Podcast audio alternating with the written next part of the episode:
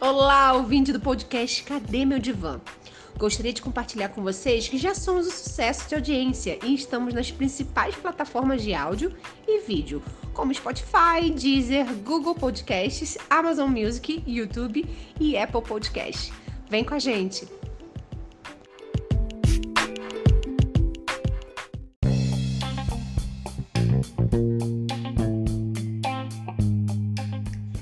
Cadê Meu Divã?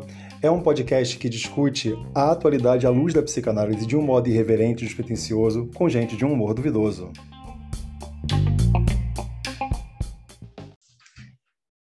Bom dia, boa tarde, boa noite, você ouvinte do nosso podcast Cadê Meu Divã? No nosso episódio de hoje, a gente vai falar sobre uma visão de mundo né, através da subjetividade.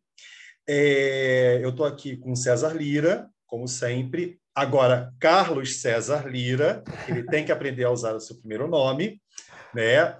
E hoje eu vou começar com uma frase, que é um, fragmento de um texto que essa semana o Carlos César me enviou, que diz assim: Como um indivíduo não dispõe de quantidades ilimitadas de energia psíquica, tem que dar conta de suas tarefas mediante uma adequada distribuição da libido. Aquilo que gasta para fins culturais retira na maior parte das mulheres e da vida sexual a assídua convivência com homens e sua dependência nas relações com eles o alienam, inclusive de seus deveres como marido e pai. Carlos César, você que me mandou esse fragmento, de onde ele vem? Bom, bom dia, boa tarde, boa noite, caro ouvinte. Aqui sou eu, Carlos César Lira, e a gente vai direto ao ponto e de maneira cirúrgica, né? Ah, esse fragmento de texto vem da obra ah, que serviu de base para nosso último episódio, Mal-Estar na Civilização Contemporânea. Esse é um fragmento do texto de Freud, de 1930, O Mal-Estar na Civilização. E esse trecho em específico me chamou bastante atenção, porque metaforicamente ele me representa uma corda bamba na qual cada um de nós anda dia após dia. Né? O texto, em suma, ele diz que a vida em sociedade exige de nós uma força libidinal excessivamente grande. Né? E para atender a essa demanda da sociedade, nós acabamos, por vezes, sacrificando as relações familiares. Né? Como no final do trecho ele fala ali que acaba prejudicando né, a eficiência como pai e como marido o que é algo bastante atual e bastante coerente, se nós imaginarmos o cenário familiar na contemporaneidade. Né? São números cada vez crescentes de, de litígios, né? É um número cada vez crescente da ineficiência paterna no processo de educação dos filhos, e por vezes nos parece difícil entender de onde vem isso, por que isso acontece, e esse trecho, esse fragmento vai talvez nos trazer uma espécie de guia. Olha, a coisa vai por aqui, né? É, é interessante você já começar por essa fala, porque a que que isso me remete, né? É, como a gente está falando de visão de mundo, né? Eu, eu vou levar para aquela divergência da maneira que eu vejo o mundo, não é a maneira como você vê. Né? E aí, quando você fala dessa falha no papel marido barra pai, o que, que eu vejo nisso? Eu vejo o conflito de geração. Porque uma vez que meu pai tinha um valor, né, e ele me educou dentro desse valor enquanto ele era meu pai. Aí eu, como filho, vou me tornar pai, e aí cabe a mim decidir se o valor que meu pai me trouxe servirá para a educação do meu filho ou não. E eu começo a fazer uma fuga. Né? Ah, eu discordei da forma que meu pai me criou, então eu vou criar meu filho de maneira diferente. Mas ao que parece é que, de alguma forma, eu também estou ressuscitando esse meu pai que me criou daquela maneira, porque eu vou fazer a mesma coisa. Eu não sei se a criação do meu filho será aprovada por mim no momento em que ele se tornar pai. Então, vou, vou tentar é, é, configurar isso para o ouvinte. Se meu pai me tivesse dado uma criação muito rígida, e no momento em que eu me torno pai, eu dou uma criação mais solta para o meu filho, porque eu não quero que meu filho viva debaixo da rigidez que eu vivi, Pode ser que meu filho, quando se tornar pai, considere que ficou livre demais e ele vai lá e dá uma criação rígida para o filho dele. Né? E isso meio que resulta é, é, o fato de que eu me tornei o meu pai porque eu determinei a criação que daria ao meu filho. Meu filho se tornou a mim que se tornou meu pai porque ele determinou a criação. Isso vai virar um ciclo, né? E aí como é que eu trago isso para a configuração atual? É... Quando eu olho, eu sou professor, né? Como alguns dos ouvintes aqui já sabem, eu sou professor do ensino segmento 2, né, ensino fundamental 2 e do ensino médio. E uma das coisas que eu observo muito em sala de aula hoje é o conflito entre aluno e professor. E aí, como é que esse conflito se dá? Né? Eu vou prolongar um pouquinho minha fala. Como é que esse conflito se mostra? O aluno toma decisões em sala de aula e o professor ele que ele não pode tomar aquela decisão. O professor faz o papel de castrador.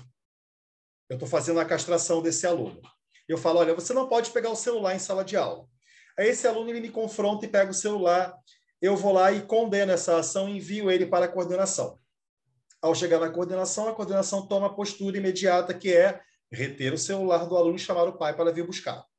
E o pai, quando vem, ele não dá uma bronca no filho.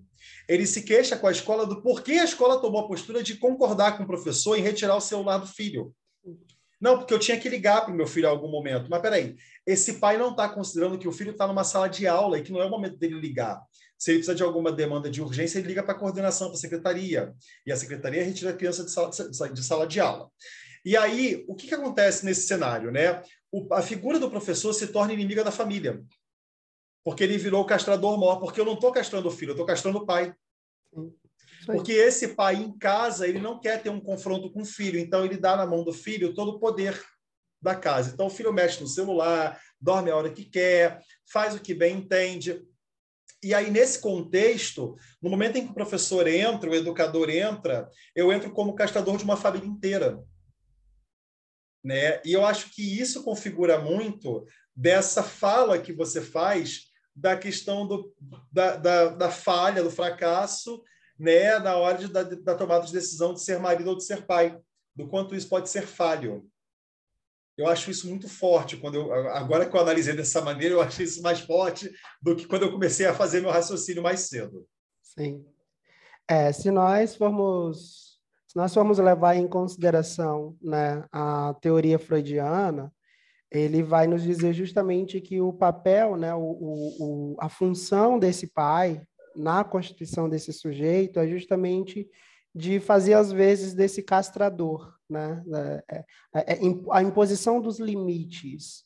Né? E isso por quê? Porque mais tarde, na vida adulta, essa pessoa precisa ter sido uh, funcionalmente funcionalmente falando, ter tido uma boa constituição para que ela consiga encaixar na estrutura social, para que ela consiga entender que, uh, que algumas coisas ela vai ter vontade de fazer, mas que ela não pode fazer. Né? E quanto melhor tiver sido a, a, a, o exercício dessa função paterna, uma melhor adaptação esse indivíduo vai ter quando ele for levado para o âmbito social. E aí o que nós vemos hoje, na verdade, é conflito por cima de conflito. Né? Uhum. É uma dificuldade, é um desafio muito grande no encaixe social por parte das últimas gerações, muito, em grande parte, em decorrência dessa, abro aspas, falha na execução Sim. do papel da função paterna, que não, não executou bem a sua, a sua a, a sua atividade, a sua função de impor limites, de simbolizar uma espécie de barreira para que impusesse limites a esse indivíduo, né? Mas o que isso tudo tem a ver com o tema, né, que é essa questão da subjetividade, que vai mais ou menos e trocando em miúdos é a forma como cada um de nós vemos a situação, né?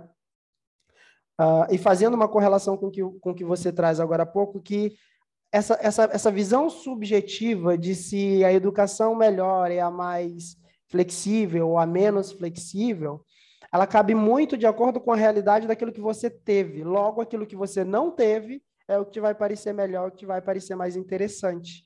Sim. Né? É, é, eu sei que você vai levantar um raciocínio, mas eu queria só postular uma coisa antes, que essa fala toda me, me levou lá em Totem e Tabu, né? Que é a, a, aquele trecho, né? após a morte do pai, né? os filhos eles tomam conhecimento de que possuem força para fazer qualquer coisa que eles queiram, né? É, é, que todos são tiranos, e aí é necessário uma lei que organize a comunidade. O que, que significa isso em miúdos? Né? São dois eventos ali. Após a morte do pai, os filhos o devoram. Né? E depois desse devorar, depois de comer desse movimento antropofágico, que é comer carnalmente aquele pai, vem a culpa. Né? Nós, come, nós matamos nosso pai e nós o comemos. Agora a gente não tem quem organize a nossa vida em sociedade, em comunidade. E a gente precisa organizar isso. E para isso acontecer, qual é a visão que eu preciso novamente? A visão de um pai. Eu preciso de uma visão paterna. Então, é claro que quando você, você fala que cada que é, é, esse, esse encontro nosso hoje aqui é para falar da subjetividade, a maneira que cada um vê o mundo, e só para poder deixar muito claro que a psicanálise é isso, é muito do subjetivo, porque ela é do sujeito, quando você vai a um divã, né, quando você se pergunta cadê o meu divã, você encontra um e se senta nele, né? Todo aquele papel ali do seu psicanalista, ele não é um papel é, é, funcional padrão para cada, para todo mundo que chega a ter o mesmo atendimento. Não, ele é personalizado, né? Ele é baseado no sujeito que é você. Então, quando você se senta no divã, né? Eu como analista que te atendo, eu atendo você João, atendo você, Maria, atendo você, Carlos César, eu atendo cada pessoa como sendo o indivíduo, o sujeito que ele é. E eu preciso me transfigurar em ser cada sujeito para cada um. Como sujeito suposto saber que eu tenho que me despir dos meus valores para poder entrar com você e, e mergulhar em você, com você, eu preciso me despir. Então, por exemplo, eu como psicanalista, naquele momento, eu não tenho visão de mundo. A minha visão de mundo ela está neutra, eu não posso ter. Então você vai me falar o que você quiser, o indivíduo vai trazer o que ele quiser e eu não tenho julgamento para aquilo. Né? Aí eu, eu vou abrir um, um, rápido parênteses, por exemplo, hoje eu tive a minha aula que a, a minha área é perfil e comportamento criminal. Né? E aí o que, que é muito comum? Né? O doutor Zilmar Freitas, que teve aí na, na última, no último episódio com a gente, né? ele sempre traz muito isso nas aulas, que é o momento em que a gente vai estudar perfil e comportamento criminal e quer julgar um caso do assassino. Você, como indivíduo, como alguém que tem uma visão de mundo, você vai julgar esse cara pelo que ele fez, essa mulher pelo crime que ela cometeu, porque matou uma criança, porque fez, fez aquilo e a coisa ficou pesada. Mas como psicanalista, eu preciso analisar o sujeito, não o criminoso. Eu preciso separar, eu tenho que dissociar uma coisa da outra. E aí, é, essa questão da visão de mundo fica tão pesada por isso. Talvez o Carlos César diz assim: ah, Moisés, eu não banco trabalhar com essa área, eu não quero pegar perfil comportamento criminal, porque para mim é muita coisa, eu não consigo lidar, me desperta um gatilho, perdi um parente na infância, e aí ele não vai trabalhar com essa área. Ele não pode trabalhar, porque se ele decidir trabalhar, ele não pode julgar aquela pessoa pelo crime que ela cometeu. Ele precisa ter uma visão de mundo muito neutra, muito suíça, né, para poder lidar com aquele aquele sujeito, né? E por isso o fator da subjetividade. Mas vai, eu cortei sua fala é, é para que o trocando em miúdos, né, nós enquanto analistas no set analítico, nós nos apresentamos ao analisando como uma espécie de quadro branco, né, uma parede sim, branca para que ele sim. possa projetar todo tudo, tudo o que, que ele tiver a trazer. E trocando ainda mais em miúdos, quando Moisés fala, né, que a gente trata o sujeito e tudo aquilo, a subjetividade, tudo aquilo que ele traz é tudo de fato a relação dele com o pai, mãe, com a sociedade, com o irmão, com a esposa, com o filho, porque a forma como aquele analisando em específico enxerga tudo isso é só dele e não há outra igual.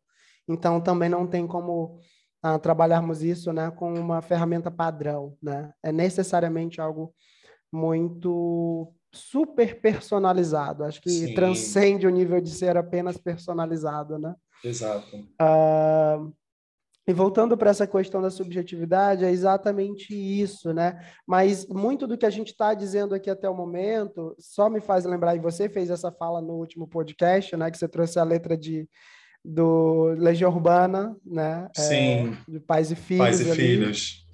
A sociedade, ela já nos coloca isso como algo dado até nessa, nessa menção desse, dessa, dessa teoria edípica, não é isso? De quando os dois filhos assassinam o pai e eles se dão conta de que para organizar a sociedade eles precisam, eh, digamos assim, revivê-los, trazê-lo de volta, porque é preciso certa ordem para que as coisas ah, funcionem, e aí a gente vai ter os dois mecanismos de repressão e culpa, que são os dois momentos que Moisés fala, e que são dois processos muito bem marcados na vida em sociedade. E, inclusive, em decorrência dessa perfeita marcação desses dois processos, é que a subjetividade, por vezes, entra em crise, né? É, chega um dado momento em que você se questiona o que te é melhor, o que te é mais adequado sustentar. Se aquilo que eu aprendi no âmbito familiar, se os valores, visão, enfim, tudo que você traz do âmbito familiar, ou se você precisa se vergar, se flexibilizar para aceitar aquilo que a demanda, a, que a sociedade demanda de você, né? E aí entra a crise, porque, bom, uh, eu até consigo flexibilizar, mas até onde? Quanto? Né? Como que eu consigo lidar com essas duas demandas? Como que eu consigo encontrar uma boa equação? Eu não posso falar de maneira generalizada, mas eu acho que o, o, o, o índice de adoecimento é, psicoemocional hoje em dia, acho que talvez seja um bom indicador do quanto talvez a gente esteja tendo dificuldade em fazer Sim, esse bom claro. balanceamento, né? Ah, é uma demanda de trabalho, ai, nossa, mas eu preciso, principalmente porque nessa sociedade pós-contemporânea, e isso é muito importante de ressaltar, né? O trecho do que é trazido, né, e que basicamente em torno do, do qual gira todo esse, esse episódio, é um trecho do mal-estar na civilização, lá atrás essa civilização já mudou bastante, avançou bastante. Tem um tem uma fala de um artigo que eu li recentemente que fala, né, que nesse período em que esse texto foi lançado em 1930, a, o que se estava tentando garantir nessa época era uma espécie de concretude, né? É um período entre guerras, é um período bastante tumultuado, bastante turbulento para a sociedade da época, então tenta se garantir certa estrutura e aí, há, há, há, há, outros autores após Freud que ainda usam esse texto dele como base, como o próprio Bauman, quando vai tratar né, do mal-estar na civilização pós-contemporânea, e ele nos traz o seguinte: será que agora nós não estejamos todos tentando garantir maior liberdade em detrimento de toda essa segurança? Sim, né? é, tentando fazer uma, uma adaptação né, da, da, daquilo que estava naqueles dias para a atualidade. Exato. Eu vejo um pouco disso no perfil do você pode. Sim, você pode. Essa mensagem subliminar do sim, você pode faz com que você crie uma capacidade sobre-humana em você de que você pode, por isso você tem que correr atrás porque você pode, até você exaurir todas as suas forças e descobrir que você não pode e entrar num ritmo de frustração de se julgar incapaz, né? É uma exaustão. Sim. E eu acho que a frase original, e aí talvez seja a minha visão de mundo que é subjetiva a mim, é assim: sim, você pode, mas lembre que tem limites. Você pode, mas você tem limites. Tem uma hora que, por mais que você queira, você não pode. Seu corpo não aguenta. Ele já... pede para você parar. Eu já gostaria de trazer uma máxima que eu vejo muito como uma, uma questão que está dada para a sociedade. Sim, você pode, mas você talvez não deva. É, então, aí eu vou até recorrer à Bíblia. Tudo lhe é lícito, mas nem tudo lhe convém. Exato. Né? Porque dentro desse contexto do sim, você pode, mas também você, talvez você não deva, o não deva não é uma, uma proibição, é um cuidado. É não é assim, é uma negação, talvez, né? Não é uma negação, é um cuidado. Talvez você não deva porque seu corpo talvez não aguente, seu emocional talvez não dê conta. E aí tem uma pergunta que eu sempre faço, às vezes eu faço para alguns analisandos meus, alguns clientes, né, ou pacientes, que eu falo assim, tá, e quando você conseguir, o que, que você vai fazer? Né? E a pessoa para, é, eu não pensei sobre isso. Porque não tem, é, é, igual aquela história do vilão que quer dominar o mundo. O dia que ele dominar o mundo, a vida dele perde sentido, ele Acabou. dominou o mundo. Acabou. É o papaléguas, né? o coiote atrás do papaléguas. O dia que ele pegar o papaléguas e comer aquele animal, ele vai se matar em seguida, a vida dele vai perder o sentido. Ele passou 30 anos de Hanna-Barbera correndo atrás, Hanna-Barbera é autora, né, correndo atrás de pegar aquele maldito pássaro, aquele maldito avestruz, ele não conseguiu. Tem, há uma coisa na entrelinha tanto desses exemplos que você nos traz, como também da vida em sociedade, que é o seguinte: a, quem entra em crise é, em decorrência dessas demandas, né, a demanda da família, a, a demanda da sociedade, seria o eu. Uhum. E esse algo que é colocado lá na frente seria um conceito supra-eu. Seria supra -eu. o ideal. E como o ideal, por si só, não é factível, não é para ser alcançado. Não. Ele é só para você ter como norte, para que você esteja, pra, que na verdade coloque, né, é, digamos, em funcionamento a tua libido. Sim. Um pra objetivo Para que você saiba para onde direcionar essa energia libidinal. Para que você saiba o que você está perseguindo. É basicamente um objetivo. Sim. E não necessariamente que você precise alcançar. Mas, por vezes, esse eu extremamente fragilizado, né? A, a, muitas vezes ainda na origem, né? Na, Sim. Muitas vezes na origem, e por origem eu quero dizer na origem familiar, quando ele vem dali sem, sem conceitos muito bem definidos, sem valores muito claros. Então, aí, quando ele entra em sociedade, ele fica mais perdido ainda, porque agora ele é dado a ele demandas que precisava de bases que ele não conseguiu Sim, que ele construir. Não conseguiu.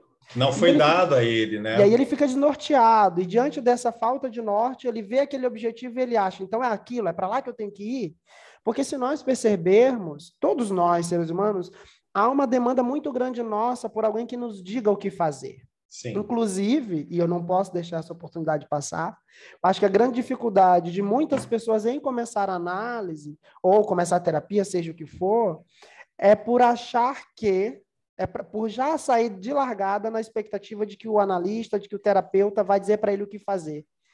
E não é esse o, Sim, o nosso é, é muito esse, esse julgamento do eu vou. São duas frases que frequentemente eu escuto. Né? Primeiro, que psicanalista é coisa de maluco. Uhum. né? Não, coisa de maluco é o hospital psiquiátrico. Né? E até a pessoa chegar lá são muitas as etapas. Né? E a segunda, eu vou falar da minha vida para pessoa estranha ficar me dizendo o que eu devo fazer? Ninguém vai dizer o que você deve fazer. O meu trabalho, na verdade, é ouvir de você as coisas que você quer se dizer e não tem coragem. Exato. Ou não consegue. Não é nem sempre o fator coragem, é você não consegue. Talvez você não saiba se dar ouvidos. Quando você tem, às vezes, sozinho na sua casa, um pensamento racional, você abomina a racionalidade, porque assim, eu, hein, tá doido? Vou fazer isso nada? Mas peraí, você acabou de ter um pensamento que faria toda a diferença, talvez, se você mudasse. Né? Perceba, vou desenhar um cenário. Como eu sou professor, sempre vou pedir datismo. Né? Eu tenho uma relação, um relacionamento de amizade muito abusivo com Carlos César.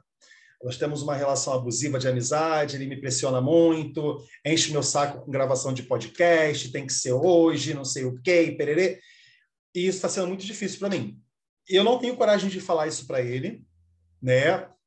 Talvez se eu falar isso para ele, a gente consegue estabelecer uma melhor comunicação da nossa amizade. Gente, isso é tudo ficção, tá? Não está acontecendo, não. É, é... E aí a gente consegue estabelecer uma melhor relação, né? Mas eu, tá, deixa isso para lá, tá tudo bem, é o jeito dele, ele é assim. Aí vem uma vozinha na minha cabeça e fala assim: mas você precisa cuidar mais de você, você tem que pensar mais em você. Tudo bem que ele é assim, mas ele precisa saber como é que você está se sentindo. E eu fico assim, para, que bobagem, isso é coisa de gente frágil, eu não sou frágil, não, eu dou conta, porra. E aí pronto, eu matei essa voz da razão que estava em mim. Se eu levo essa voz da razão para um analista, é 99,9% de certeza que eu vou falar com o Carlos César sobre essa atitude dele. Eu vou levar isso para ele. Eu não vou falar, meu analista me falou, mas eu vou me dar conta de que eu pensei sobre isso e eu vou levar então, Carlos. Eu, eu sei que você está gostando muito do podcast, como eu também estou, mas às vezes algumas atitudes suas estão pesando. E talvez ele não esteja fazendo por mal, ele nem se dá conta do que ele está fazendo. Entende? Porque como ele está com uma libido muito alta nesse podcast, nesse trabalho, tem uma vozinha na cabeça dele que diz assim: vai lá, pressiona o Moisés que ele está à toa. Então, assim, quando eu levo isso para um setting analítico, é óbvio, evidente, que eu tenho muito mais chances de conseguir corrigir essa situação com o Carlos César, a gente tem uma coesão nesse trabalho que a gente desenvolve. Então, eu acho que esse é um dos pontos que aí, mais uma vez, vem dessa fala pós-guerra, né, do sim, você pode, que faz com que a gente não tenha coragem de nos dar alguns mimos, Sim. alguns carinhos, né? Eu acho que isso é parte do processo. Só para poder fechar a minha fala, eu tenho um amigo em particular que ele é tatuador, né? Possivelmente ele vai estar ouvindo esse episódio aqui. E aí ele tem um hábito muito interessante, ele é um ótimo tatuador, ele faz um trabalho incrível. E toda vez que ele faz um trabalho em alguém, ele começa a minar o próprio trabalho.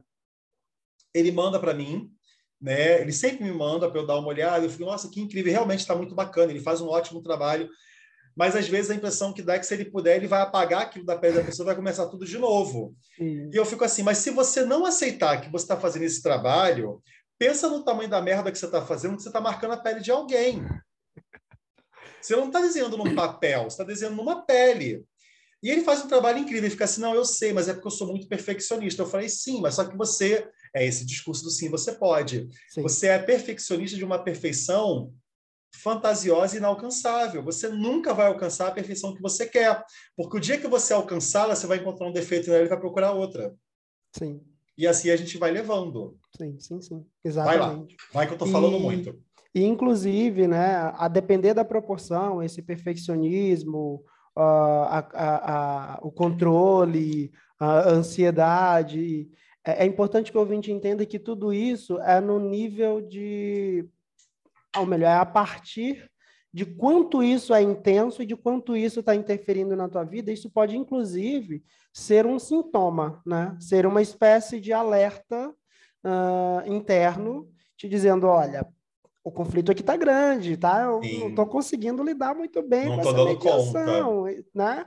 Então, e, e, por exemplo, ainda me utilizando do exemplo que, que o Moisés nos traz, essa vozinha, inclusive, já é uma sinalização dessa, desse, desse conflito, dessa subjetividade dele, que já não está dando conta com essa excessiva pressão que eu estou exercendo sobre ele, por conta desse projeto. E quando ele decide, ai, não, não vou ouvir isso. Né? Ele, o que ele faz com isso é deixar ela debaixo do tapete, só que ela não vai sumir. Ela vai silenciar, por enquanto, e daqui a pouquinho ela vem com o megafone. Sim. e vai falar cada vez mais alto. No dia que ela vier falar, eu paro de gravar. Olha só, não estou mais dando conta disso, tá um saco trabalhar com você, eu vou partir para ofensa. Exato. Eu vou partir para ofensa, porque como exato. eu não estou lidando com essa emoção que é minha, não é do César, não é do Carlos César, o dia que eu fizer essa emoção chegar nele, ela vai chegar da maneira mais dolorosa nele. Exatamente. Porque na minha visão de mundo, se ele faz isso comigo e eu aguento, a hora que eu vier feito uma avalanche, ele vai ter que me aguentar. Vai ter que aguentar. Eu nunca reclamei até aqui, Exato. Agora, aí é aquela máxima, esse momento é meu. Exato. Né? E quem vira isso no vídeo vai ver o tamanho da cara e do olho que eu arregalei quando eu falei isso. É, esse momento é meu. É, gente, eu tô achando realmente que isso não é só um exemplo. eu juro que é um exemplo, eu juro que é um exemplo. E aí, vocês imaginem, quando vocês não lidam, quando você, indivíduo, o ser, a pessoa que está ouvindo esse, esse podcast agora, não lida com uma emoção sua, quando ela não trabalha as maneiras de lidar com essa emoção, o dia em que ela tiver de lidar com essa emoção, se envolver outra pessoa, ela cai feito uma tempestade, feito uma avalanche em cima dessa pessoa. Tá? Eu já fui workaholic, tá? Eu confesso, eu já fui um workaholic. Hoje eu Olha não que sou. surpresa. Hoje eu não sou. Hoje eu me dou de presente o não vou fazer nada, quero ser um vagabundo por um dia. Mas vagabundo no sentido lato da palavra, não vou fazer nada. E aí, mas eu já fui o workaholic que trabalhava de seis da manhã a duas da manhã e ia dormir às duas e quarenta para levantar às cinco e quarenta para começar às seis da manhã de novo. Tadinho tá? você, amigo. E eu fiz isso entre 2013 até 2019. Mas olha que interessante, eu fiz isso em 2019, sobretudo quando meu pai faleceu porque eu não sabia que eu estava entrando numa depressão e eu estava jogando isso onde? Trabalho. No trabalho, que era a coisa que eu sabia fazer de melhor, né? E aí eu trabalhei numa, numa empresa né, lá no Rio, é, eu fui diretor de uma escola de português para estrangeiros, cujo dono foi meu aluno. E então a nossa coesão de trabalho era maravilhosa, porque a gente se conhecia muito bem e tal. A gente tinha um conflito, ele é europeu, eu sou brasileiro. Os europeus com toda a sua organização de trabalho, brasileiro nem tanto, a gente não tem muito desse organograma ao longo da nossa vida, a gente aprende a organizar no trabalho, né? E eu fazendo um trabalho administrativo, dava aula, enfim. às vezes misturava tudo e eu me pegava trabalhando sábado e domingo, que eram os dias que eu deveria estar em casa descansando, depois de uma semana exaustiva de trabalho. E uma vez eu explodi com ele no trabalho. Mas eu explodi de uma forma que eu danei a chorar. Sabe? Foi uma explosão de emoção que eu tive na direção dele, né? Inclusive, se você estiver ouvindo, saiba que eu te amo, sou muito feliz da nossa amizade, está durando aí já 12 anos né? E, e eu estava lá naquela explosão de emoções e tal, não sei o quê. E ele veio e me acalmou, né? Enfim, depois eu fui me dar conta. Hoje eu me dou conta daquilo ali, que foi o meu momento de eu não aguento mais isso aqui, né? E aí, olha como é que é engraçado. Eu aprendi o sim, eu posso, mas eu posso quando eu quero. Hoje eu tenho esse, esse, esse discurso comigo, né? Eu posso, mas eu posso quando eu quero, eu tenho o direito de não querer. Então, às vezes, assim, eu estou num determinado momento que talvez eu receba uma chamada do meu trabalho, olha, tem que fazer isso, isso, isso, tá, vou fazer. Não, mas tem que ser agora, agora não dá. Agora não dá. Agora, agora não dá. Eu faço amanhã, eu faço quando chegar aí. Agora, ah, mas é para amanhã, então amanhã eu posso fazer. Ah, mas é para hoje, então me desculpe, hoje eu não consigo dar conta, amanhã faço. E aí, o, o meu chefe, a minha chefe vai ter que conviver com essa informação, e eu vou conviver com o meu bem-estar, porque primeiro eu. Assim como para o meu chefe, minha chefe, primeiro ele, primeiro ela. Então a gente tem que aprender a estabelecer essa relação de que a coisa mais importante dentro de uma subjetividade, uma visão de mundo, se essa visão de mundo parte de mim para o mundo, é porque eu sou o ponto essência. Sim. Se eu sou o ponto essência, o primeiro respeito tem que começar onde? Em mim. Depois no mundo. Depois, e isso porque eu estava falando para o César mais cedo que eu não fazia ideia do que eu ia falar aqui hoje. Está falando mais do que eu. Estou falando mais do que ele. Estou me sentindo entrevistado. Sim, continue sua entrevista, César. Pergunte. Vai lá, querido. Uma coisa muito interessante de ressaltar, né, de, de, de toda a fala do Moisés, é que exatamente isso é o que demarca a subjetividade. No exemplo que, voltando a esse exemplo que foi muito bom, aliás, é, a maneira como ele sente, a maneira como ele sente e essa maneira tão dele só é assim pelo histórico de vida, pela educação, pela forma como se vê, enfim, por tudo, por ele ser ele. Sim. Por exemplo, ele vai me traz essa demanda de que eu estou cobrando demais dele, mas de repente eu não vejo nada demais. Eu Sim. acho que é, eu acho que isso é o básico que a gente precisa fazer, porque a princípio esse foi o nosso acordado, seria um episódio por semana, e como assim eu estou te cobrando demais? A gente Sim. não havia conversado, né? Então perceba, eu não sou obrigado a entender da forma dele. Exato. Mas para um bom convívio, afinal de contas, a nossa relação é uma relação social e a gente desenvolve um trabalho dentro desse âmbito social, é interessante que a gente faça essas trocas de Sim. compreensão. E essas trocas só são possíveis de serem feitas quando Moisés decide dar, é, dar voz, da vez, aquela vozinha na cabeça dele que diz: Cara, vai lá, fala com César. Conversa com ele, isso está te custando muito caro. E ele decide, a partir do momento que ele ouve, né? Então ele começa a pensar sobre isso, elabora isso. Qual será a melhor forma de eu chegar no César e falar?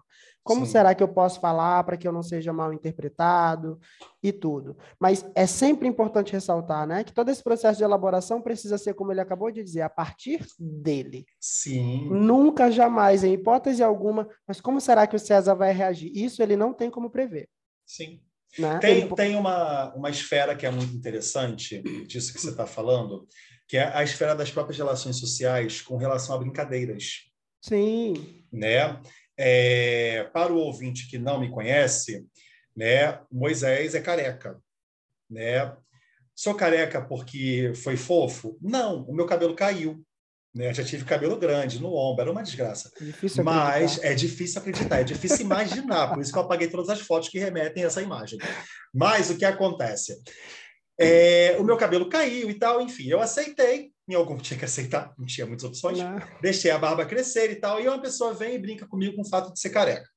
Eu tenho duas formas de reagir a isso. Ora, se é uma verdade, isso não pode me incomodar, porque é um fato, eu sou careca. Se é uma mentira, isso não pode me incomodar, porque é uma mentira, não é uma verdade sobre mim. Porém, se eu tenho uma relação de amizade com uma pessoa que sabe que a queda de cabelo me fez mal, e ela sempre faz uma brincadeira, e aí é um exemplo, porque isso não me fez mal, tá tudo bem, fa faz uma, uma brincadeira, uma piada, alguma coisa, e aquilo vai me machucando com o tempo, é, algumas relações de amizade se quebram porque o outro não tem coragem de falar que aquilo magoa. E a gente está falando de visão de mundo. Porque, de repente, César brinca comigo, porque eu tô perdi o cabelo e tal, e aquilo está me chateando, eu posso chegar para ele e falar, César, evita essa brincadeira. Quando você me conheceu, eu já era careca, mas você não sabe qual foi meu processo de queda de cabelo, blá blá blá. Isso me dá um gatilho, não é legal. E o César ele tem duas ações ali. A primeira, respeitar. Ah, mas é desculpa, eu não sabia, foi mal, não, não brinquei por mal com você e tal. Ou ele pode falar assim, nossa, mas eu brinco com você há tanto tempo e só hoje que isso te incomodou. Não, isso me incomodou há muito tempo, mas hoje eu tive coragem de falar por considerar sua maturidade em receber. Se ele quiser receber isso bem, ótimo, a nossa relação de amizade vai ficar mais forte, porque agora ele conhece minhas fraquezas e meus limites, né? Se ele receber isso mal, eu tenho total direito de me afastar por uma divergência de ideias. Nós divergimos, as brincadeiras dele que ele acha saudáveis, eu não acho que são. Né? E olha que quando eu falo isso, estou me dando como exemplo, para você que está ouvindo, pode levar para o exemplo que você quiser. Porque o que não falta hoje, sobretudo hoje, é esse discurso. Né? É, é, é o discurso da ideologia religiosa, da ideologia política, né, da ideologia de posicionamento de militâncias, de minorias, de quem não é minoria, é, é, o mimimi, né, porque ah, isso é tudo mimimi. Não, às vezes não é. Às vezes, para o outro, o que você considera mimimi pode, pode significar muita coisa, porque você não sabe a roupa que o outro está usando, a história que o outro carrega. Né? Eu faço uma piada de mau gosto com alguma bobagem, qualquer que seja, né? Ah, não sei, alguém faz uma brincadeira com relação à imagem, à figura do pai. Né? E eu vou lá e não gosto da brincadeira e falo, não faça. Essa pessoa não sabe que meu pai faleceu e ainda é doloroso lidar com a ideia de que meu pai não é aquela figura objetal paterna, não está presente para mim. E você, ah, isso é mimimi. Não, não é. Eu tenho uma história de perda que você não conhece porque seu pai está vivo. Então, essas visões de mundo, essas subjetividades, elas têm que ser conectadas, elaboradas e discutidas, sim, porque é uma forma que a gente tem de aprender a delimitar o nosso espaço e entender o limite do espaço do outro. Tem a ver com respeito. Lá em Totem e Tabu, quando a gente fala dos filhos que matam o pai e o comem, né? que há esse movimento antropofágico, por que, que depois vem a culpa? Porque agora não tem quem diga o que é certo e o que é errado na uhum. convivência. Sim. Né? Então a gente se vê nessa ausência de alguém que direcione para dizer assim: olha só, você não pode falar isso para o outro, o outro tem limites. E aí a gente se vê solto. Né? Porém, uma coisa que é importante se considerar é que no momento em que você, em que em Totem e Tabu, os filhos matam o pai e o comem, qual é a força que eles adquirem naquela comida? Exatamente a, a força do pai. No momento em que eles comem aquele pai, que há uma antropofagia acontecendo, que eles comem uma carne, o que, que eles jogam para dentro? Energia, biologia. Quando a gente come um alimento, o que, que vem para dentro de nós? A energia, a substância. Nosso corpo vai utilizar aquilo ali para alguma coisa. E o excesso disso vai fazer mal. Então a gente tem que pensar que todo esse movimento lá, desde Totem e Tabu, de Freud, ele está voltado a esse momento de coesão social. É uma forma que a gente tem de fazer a civilização funcionar. Mas só que hoje, sobretudo, hoje, esse funcionamento tem andado muito baleado. Porque a gente tem o fator tecnológico, a gente tem o fator dos discursos, a gente tem a bolha. O que é a bolha? É o grupo que se encontra com a mesma visão. A Exatamente. subjetividade dele se juntou. E, inclusive, se encontra sobre essa mesma visão pela dificuldade né, dessas subjetividades de definirem seus próprios limites. Então, como eu não tenho limites definidos, então eu, sou, eu me torno alguém extremamente sensível.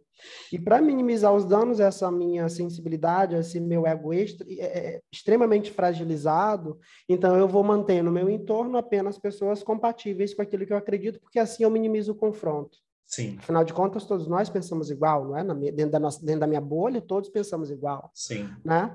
E, inclusive, isso me faz, uma, me faz lembrar de, um outro, de uma outra obra freudiana, que é a Psicologia das Massas, né? e a formação do ego, se eu não me engano. Uhum. Né?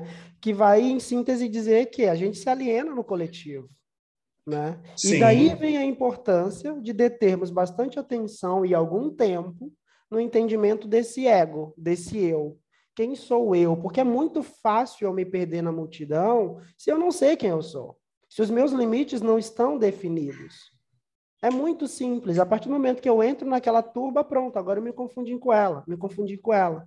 E por vezes eu estou aceitando brincadeiras, fazendo brincadeiras, tendo comportamentos que nem são condizentes com os valores que eu trouxe da, de família, por exemplo. Aquilo, é, é, é, aí é só você lembrar, né? Toque em tabu sagrado versus é, é, o ameaçador, o proibido. Exato. Né? Porque quando Exatamente. eu encontro essa bolha, ela para mim se torna o quê? O sagrado. Exatamente. Ela é o meu conceito de sacro.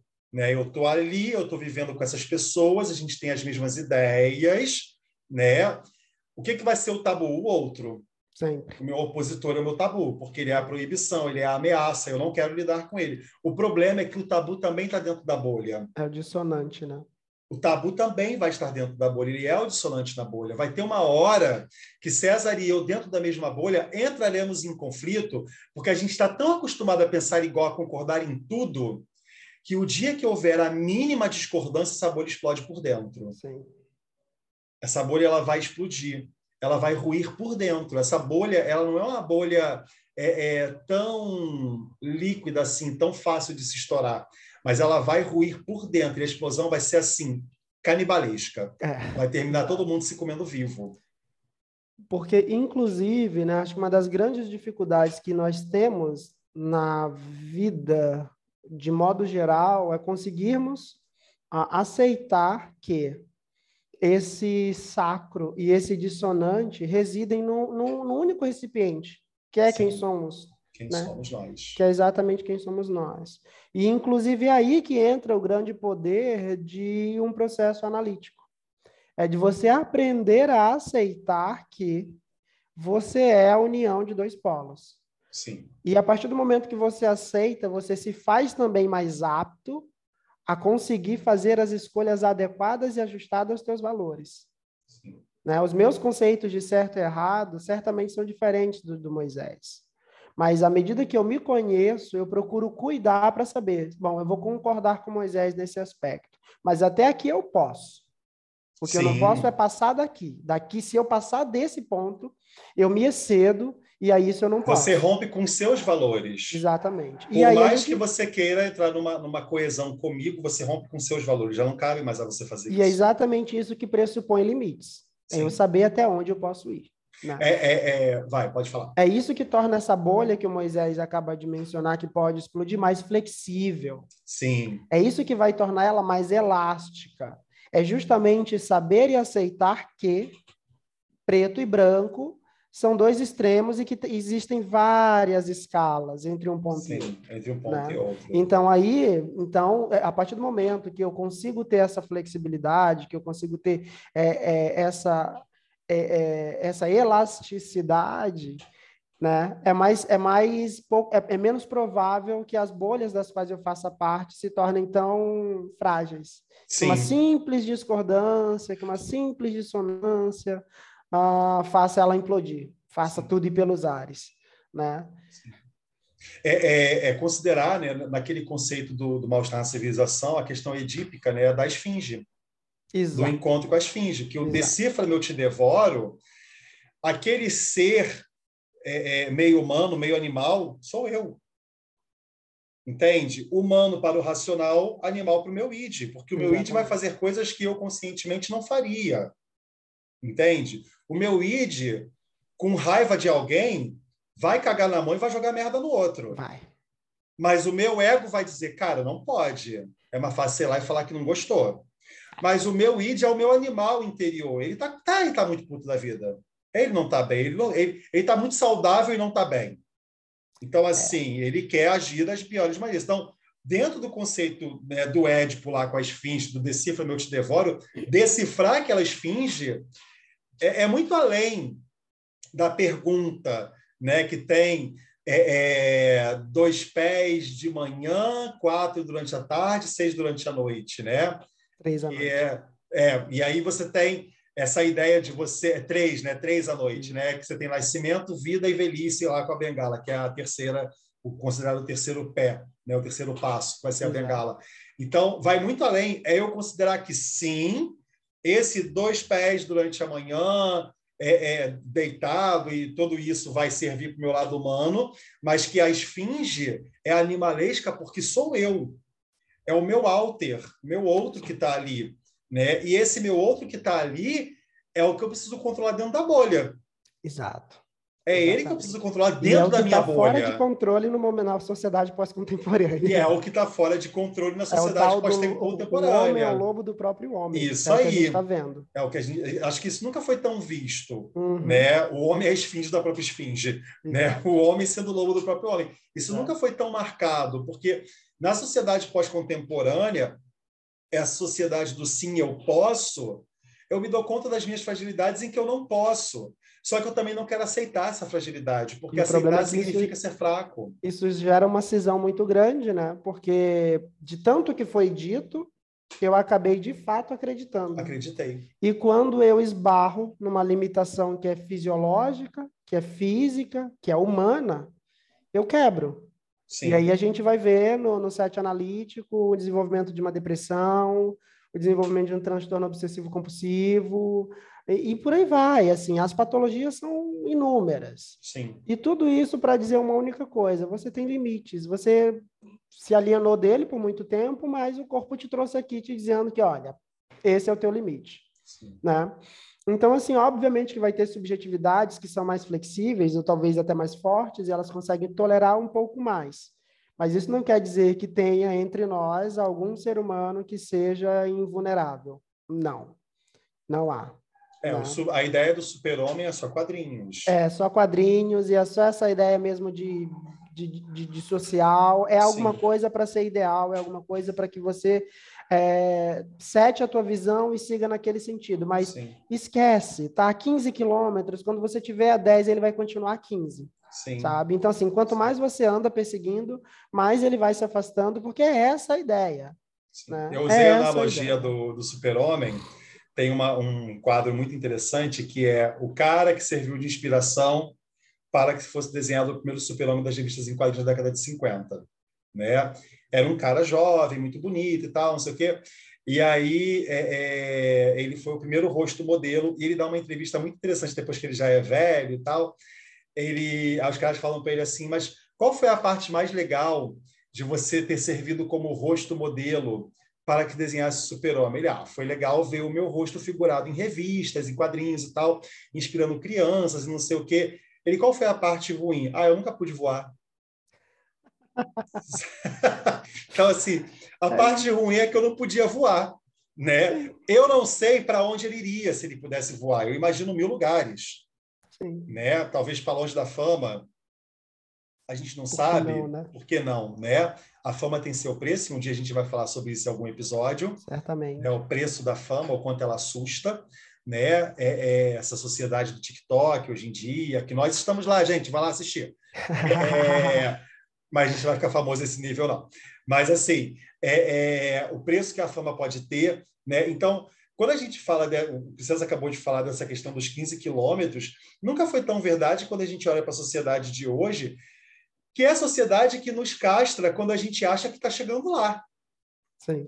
Né? Ela trata de manter essa distância. Ela trata de. Ela fala, o teu lugar é esse disso. aqui. O teu lugar é esse aqui. Tudo bem, fofo, se tudo bem alcançar, você está correndo atrás, mas ó, não. Se você alcançar, eu perco. Eu não eu, posso é, perder. Eu preciso exato. que você gaste seu dinheiro, seu tempo, sua energia. Né? Se você começar a realmente me alcançar, aí eu vou perder. Eu não posso perder. Exatamente. Esse e, monstro não perde. Inclusive, um outro ponto que é muito importante, que enquanto você falava né, da situação, da, do exemplo do modelo lá de super-homem para os quadrinhos, na década de 50, eu lembrei de um outro aspecto que é né, essa pós-contemporaneidade nos perseguindo, e ela chegou a nos perseguir em tal nível que ela invadiu as nossas casas. Né? Lá vamos nós de novo, após a pandemia ou durante a pandemia.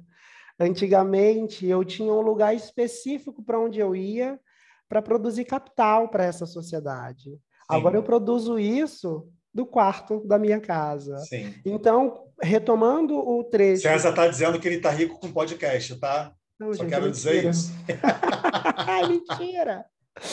Ah, então, o trecho do livro que traz ali dizendo que a sociedade exige de nós uma força de libido tamanha a ponto de que interfere né, no, no, investimento dessa força libidinal, na relação conjugal, marido-mulher, ou marido-marido, mulher-mulher, tanto faz, mas é só na relação conjugal ou na, rela na relação de paternalidade, isso é tão real que a sociedade não se conteve, né? essa força da sociedade não se conteve, ela decidiu então invadir essa outra instituição, Sim. que é a instituição família. Agora o trabalho está dentro de casa. O teu filho pode estar tá ali na porta esperando você para, sei lá, dar a bênção para dormir, mas você está numa reunião, você não pode ser. Você não pode atender seu filho. Você não pode. E mesmo você estando ali, a pouquíssimos passos, Sim. né?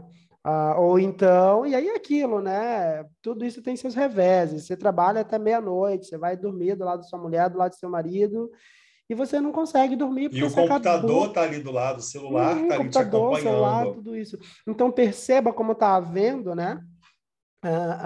Uma invasão de uma instância sobre a outra, e é impossível, é quase inevitável que essa subjetividade não entre em crise. Sim. Que essa visão de mundo não acabe ficando deturpada. De achar que por agora, como eu tenho um trabalho flexível, né, eu trabalho dentro de casa, ah, então agora eu, eu, eu, sou mais livre. Não. Não Virou é. uma nova ilusão. É outra Virou ilusão. uma nova ilusão. Porque assim. É, é outro ideal, na verdade. Né? É. Hoje que se defende essa ideia de que ah, trabalhar em casa é melhor, ok, que pode ser melhor, né, visão de mundo, mas também pode ser pior, porque agora você não sai na rua. Você não vê o que acontece do lado de fora da sua casa. Sim. Né? Então, assim, esse, esse movimento é, do trabalhar dentro de casa nos torna também seres mais introspectivos, mas introspectivos a um nível talvez absurdo. Se a gente não observar, se a gente não observar, daqui a pouco a gente está enclausurado dentro de casa e não sai para nada. É, né? há, um, há um processo psicanalítico aí, nas entrelinhas do que você fala, que simboliza a morte de uma persona. Porque antes, a persona do profissional, ela precisava sair de casa Sim. e ir para aquele prédio ali onde ela executa as atividades dela. Agora ela faz isso dentro de casa. E a persona que habitava dentro de casa? Cadê? Não está dentro Em que momento casa. ela aparece? Ela, ela aparece? Não aparece. Ela não né? aparece mais. Então, assim, são, são todos pontos para que, que nós nos atentemos. Eu imagino, espero realmente, que esse episódio seja de muita utilidade para os nossos ouvintes, sobretudo porque isso é extremamente contemporâneo, isso é extremamente atual, né? Ah, o burnout está aí para contar a história, né? O burnout está aí para contar a história enquanto doença é, laboral. Sim. Né? Sim. Ah, já vi isso nos meus ambientes de trabalho, de pessoas literalmente surtando, pegando ônibus para ir para o trabalho, perdendo ponto, ficando rodando, preso, rodando a cidade. Porque Sim. tinha esquecido onde que tinha que descer, onde que tinha que parar entende? E aí, mais uma vez, e o Freud já nos sinaliza isso, né, da temporalidade de nossos corpos. A gente, nós somos o tempo todo e constantemente atravessados pelo tempo e a gente precisa não esquecer disso para que a gente tome os devidos cuidados. É necessário. Sim. Né? E, obviamente, que tem outras consequências também que não cabe falar aqui, a respeito desses litígios, que provavelmente também vai virar um episódio com um amigo muito bom nesse segmento, né, Moisés? Uh, o Fábio Sim. pode nos trazer também bastante informação a respeito disso, que é uma consequência dessa crise de subjetividade, a educação dos filhos, por onde isso pode estar indo, o que a gente está deixando de ver, né? Uh, enfim, tem vários reveses. A e verdade acho... é que a gente está anunciando um monte de gente que vai chegar. E vai. É, tá vindo uma galera aí para a gente poder entrevistar. O lance da entrevista deu super certo. Isso aí. Inclusive, aproveitar para agradecer vocês que andaram ouvindo aí, né? É, é, porque o lance da entrevista foi muito bacana, de verdade. E assim, eu acho que dentro de tudo isso, né, é, é a gente está caminhando já para o final desse episódio. Eu acho que dentro de tudo isso que, que o César está falando, Acho que o que fica de mais importante para o fim desse episódio, como sempre, nenhum episódio nosso visa angustiar uma pessoa que está ouvindo, tá? Muito pelo contrário, a gente quer levar você a uma reflexão de que você pode se dar tempo, né? Porque o tempo não se dá para nós. O tempo não se dá, o tempo está passando. Então, é importante você aprender a, dentro desse tempo que está passando, se colocar dentro dele com os teus limites e com a, a, o teu direito né, de ser feliz, o teu direito de tirar um dia para você, né, curtir a tua família, se você vive só, curtir a tua solitude, se você considera a solidão, curtir a tua solidão. Eu acho que o mais importante dentro de tudo isso, desse episódio é, é, nosso, né, ou de qualquer outro, é que você entenda que você está para você. Né? É, acho que isso é uma parte muito importante. Né? O, o, o livro Pequeno Príncipe tem uma fala que é muito bonita, é um dos meus livros favoritos. Eu tenho uma história muito forte com esse livro, um dia eu conto para vocês. É, é, esse livro ele tem uma fala que é muito importante, né, que é do uma das cenas que diz assim: seja sempre o seu maior compromisso, não se atrase, não se deixe para depois, você é agora, porque você é agora. Isso Essa agora. é a grande verdade. Você é agora e você só é agora. Eu acabei de falar essa frase duas vezes, esse agora já passou, já não é mais. Pois é. Entende? É, é um tempo aiônico, né? Para a cultura grega tinha os vários nomes do tempo, né? O cronológico, o cairônico. Esse é o tempo aiônico. Se você não pega isso agora, passou, você não pega mais. Se você lembrar disso daqui a uma semana, já não tem o mesmo efeito que teve no momento que eu falei. Entende? Então, assim, é uma coisa muito importante que você olhe para você com muito carinho, com muito amor e com muita atenção, para que você sempre se coloque como prioridade, que seja qual for a sua visão de mundo, que ela comece sempre partindo de você como ponto essência. Exato, exatamente. Eu acho isso muito forte. Exatamente. E isso é muito importante e necessário, sobretudo para o momento em que a gente vive, né? Onde, óbvio que não é, não é todo mundo, mas é muito fácil observar que nós supervalorizamos todos os compromissos e agendas externas que temos, uh, e a que a gente sempre deixa de lado, deixa muito a desejar por vezes, é a nossa própria agenda. Né? A agenda daquilo que nos é precioso, a agenda daquilo que nos é importante.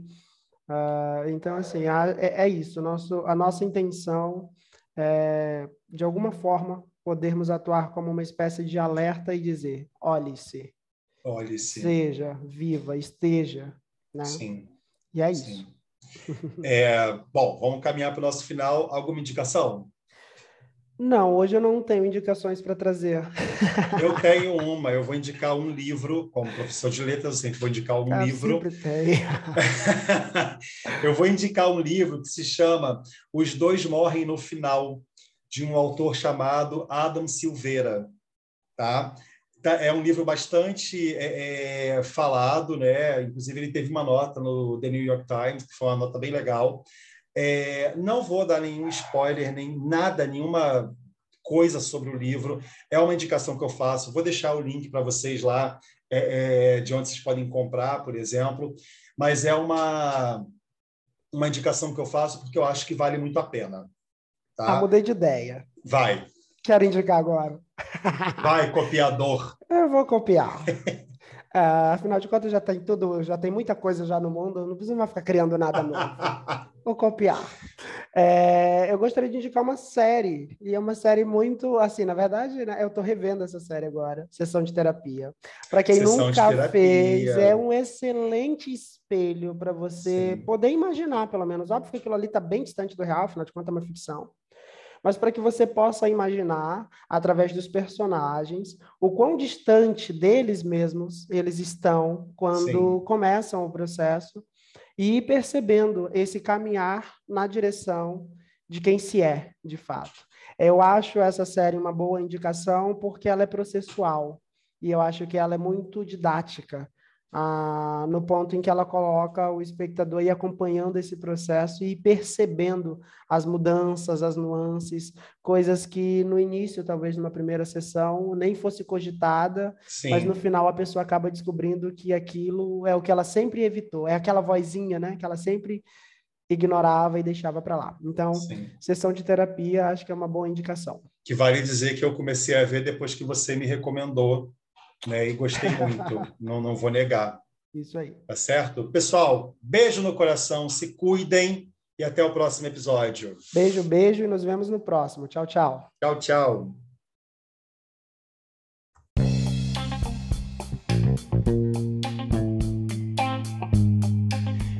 E esse foi um episódio do Cadê o meu divã? O seu podcast discutindo a atualidade à luz da psicanálise. Até a próxima.